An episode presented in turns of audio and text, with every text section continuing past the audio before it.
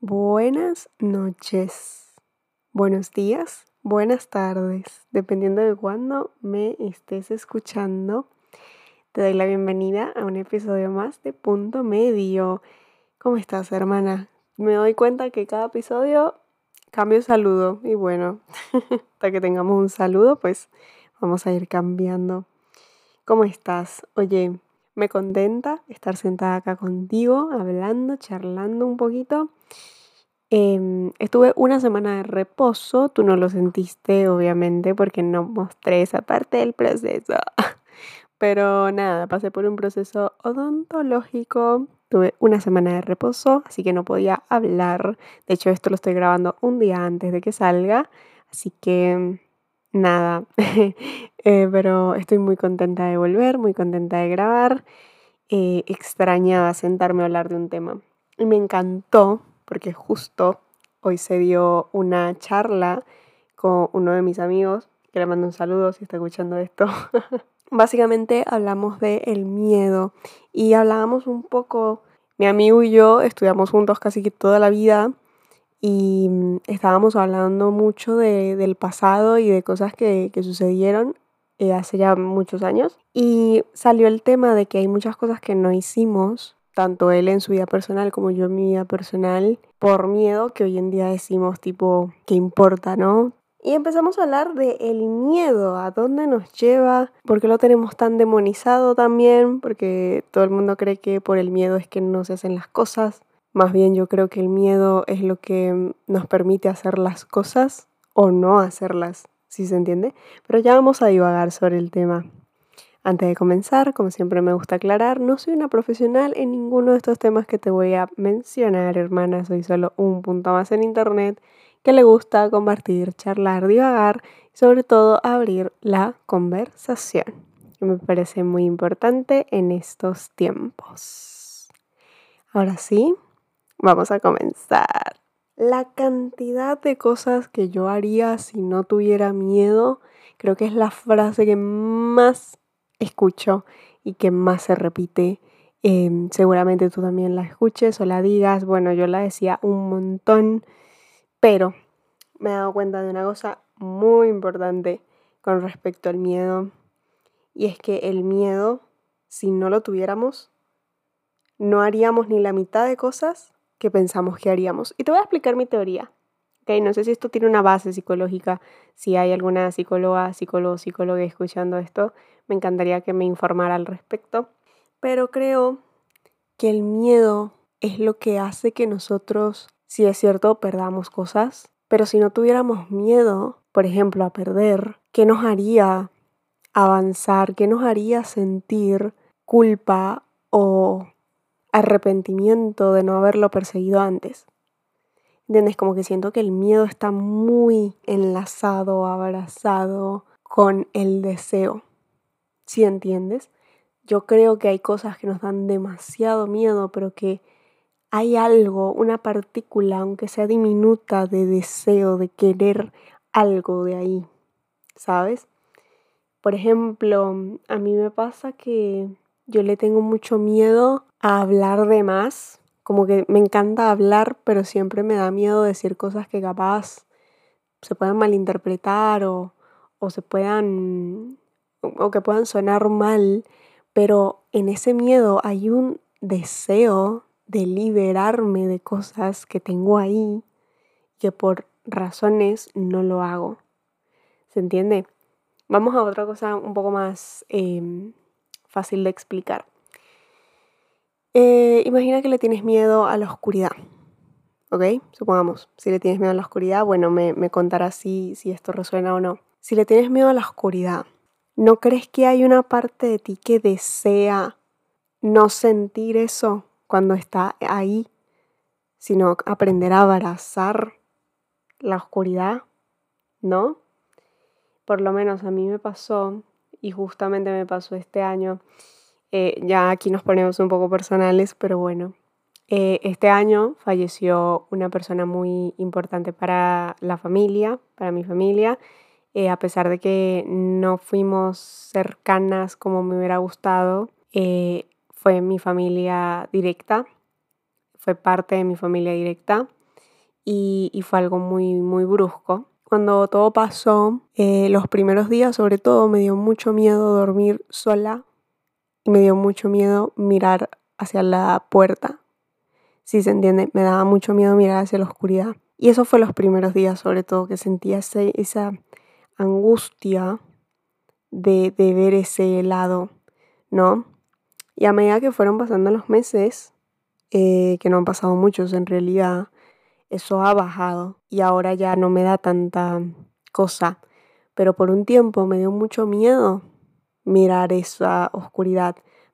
Dentro mío yo también sentía que había un deseo de mirar, de encontrar algo en esa oscuridad. Y, y capaz es un poco heavy el ejemplo que estoy dando pero por lo menos yo lo analicé así y lo hablé mucho con, con mi mamá y con, bueno, con mi familia sobre todo, que realmente descubrí muchas cosas en ese proceso de duelo y lo sigo haciendo también, que, que, que no me imaginé que estaban, digamos. Pero bueno, ese es un tema mucho más profundo del cual no sé si sea bueno que esté hablando de esto.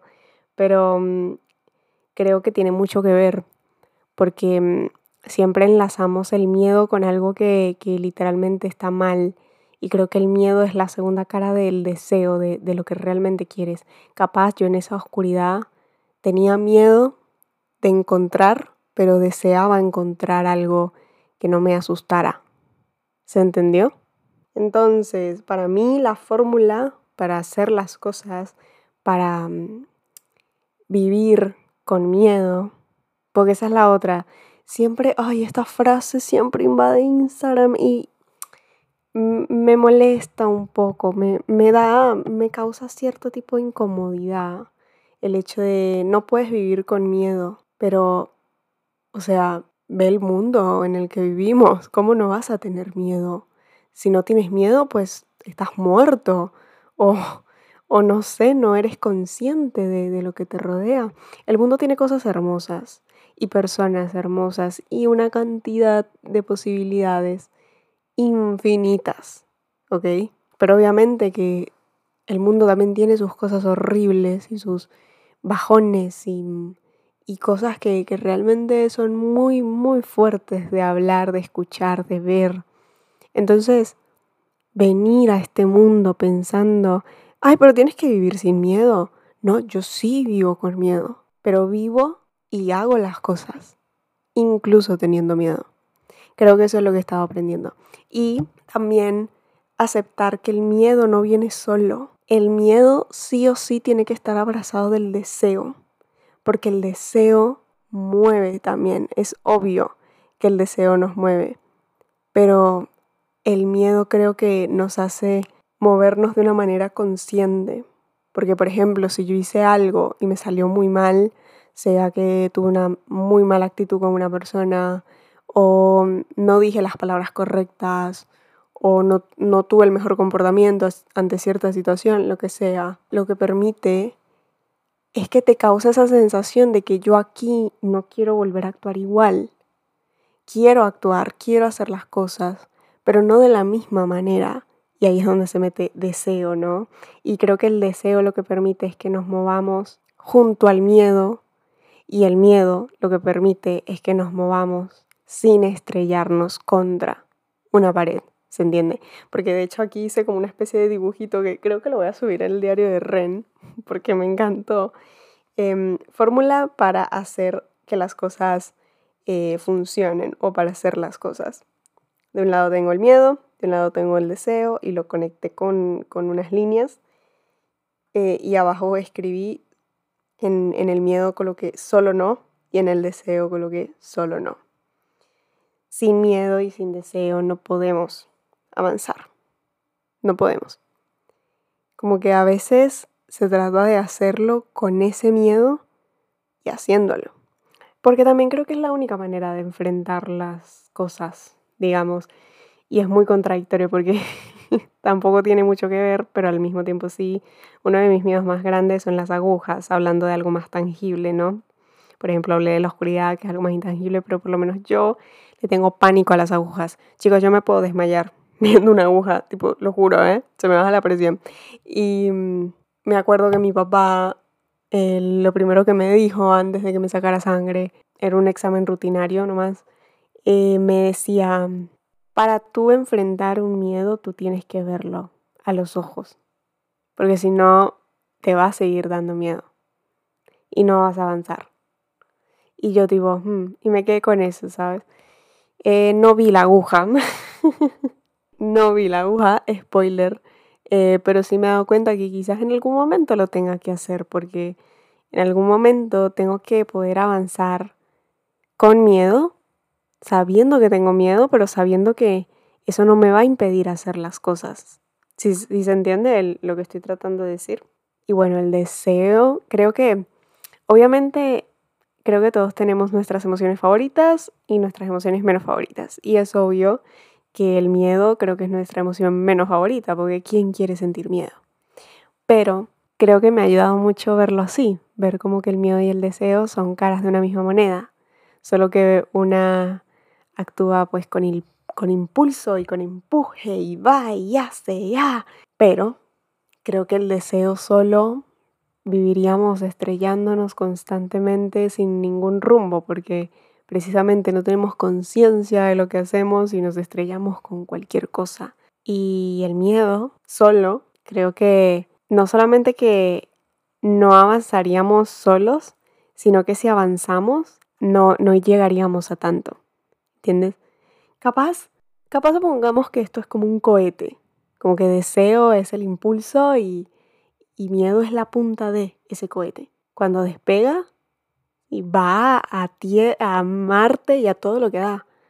Pero no puede ir solo uno o solo otro. Como que los dos tienen que impulsarse, digamos. Hice una pequeña lista de mis miedos, eh, pero muy pequeña. Capaz me está gustando hacer listas. No sé si viste la, la que subí ayer, que cuando estés escuchando esto, pues es una lista de cosas que no podría olvidar por el episodio anterior. E hice una pequeñita ahorita. Escribí, tengo miedo a perder, equivocarme, no haber hecho más o quizás haber hecho menos de lo que esperaba, sentir que solo soy yo, no escucharme y sentir que no hay salida. Son miedos básicos, creo que son miedos que cualquiera podría sentir, no me hace única, no me hace diferente del resto pero creo que cada quien lo cuenta desde una experiencia muy personal y creo que eso es lo que le hace distinto, digamos. Pero me gusta pensar que si, por ejemplo, tengo miedo a perder, eso significa que una parte de mí desea ganar, ¿sabes? O si me da miedo equivocarme es porque una parte de mí desea hacerlo bien. Si una parte de mí le da miedo no haber hecho más o haber hecho menos de lo que esperaba, eso significa que una parte de mí desea dar y hacer sin miedo a mm, lo que pueda suceder si eso pasara.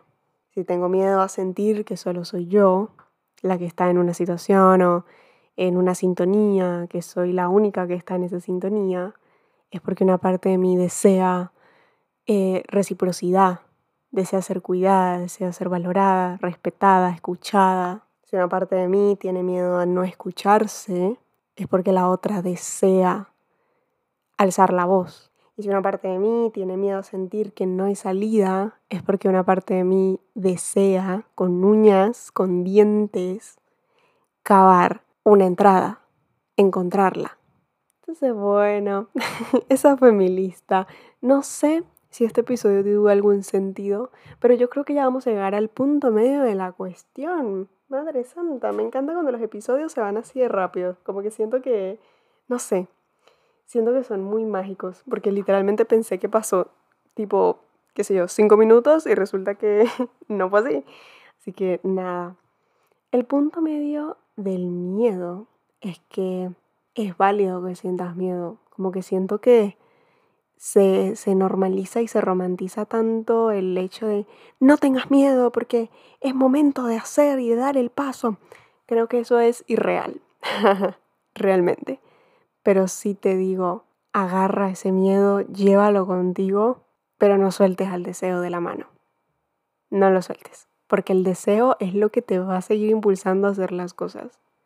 Quizás tengas miedo a compartir lo que te gusta hacer en redes, pero deseas compartir, deseas expresarte, deseas editar unas fotografías o videos o darle un significado más grande a lo que viniste a dejar en este mundo, porque ya de por sí es un gran significado que estés acá creando y haciendo cosas. Si lo quieres compartir, no sueltes el miedo de compartir, pero agárrate el deseo como si, o sea, como si fuera lo último que tuvieras que hacer. Sí, basta de demonizar al miedo y ponerlo en un sitio como si como si no tuviera que existir o como si no tuviera que que ir en la vida con nosotras, como que basta, claro que va con nosotras, porque no no vivimos en una utopía, me encantaría, pero no es así. No sé, cada vez que siento miedo agarro eso y, y lo transformo en algo que me mueva también el deseo. Por eso es que escribo, por eso es que comparto lo que hago, porque a pesar de que me dan miedo muchas cosas de las que comparto y exponerlas, porque me da miedo la exposición también, me, intimida la exposición y el ser vista, pero una parte de mí desea ser vista. Y no es que no es del lado egocéntrico de mírenme, mírenme porque soy yo. Es desde un lado de vine a dejar algo acá. Si tú resuenas con eso, bienvenido, bienvenida, bienvenide. Y si no resuenas con eso, está perfecto, hasta luego, nos encontramos en otra vida, si la vida lo quiere. ¿Entiendes? Pero es eso, me gusta ese juego de, de como contradicción entre el miedo y el deseo. No sé qué opinas tú, pero me encanta. Espero que te haya gustado este episodio. Recuerda que puedes seguirme en todas las redes sociales como punto medio podcast, guion bajo, guion bajo, guion bajo. Siempre se me olvida decir triple guion bajo. Es más fácil, René. No tienes que dar tanta vuelta. De verdad, es muchísimo más fácil. Mm, también puedes seguirme en el diario de Ren, eh, donde subo pues todo tipo de contenido. Estoy en un cambio de contenido. Estoy en esa etapa de cambio de contenido. Porque bueno, pues estoy cambiando y da miedo, ¿vale? Vamos a repetir todo el episodio. Eh, me da miedo cambiar de contenido, pero una parte de mí desea compartir cosas nuevas, así que vamos a darle el espacio con miedo, pero vamos a darle el espacio a ver qué pasa. Y nos estaremos escuchando, espero, la semana que viene en otro episodio. Te mando un abrazo, un beso muy, muy, muy, muy grande. Bye.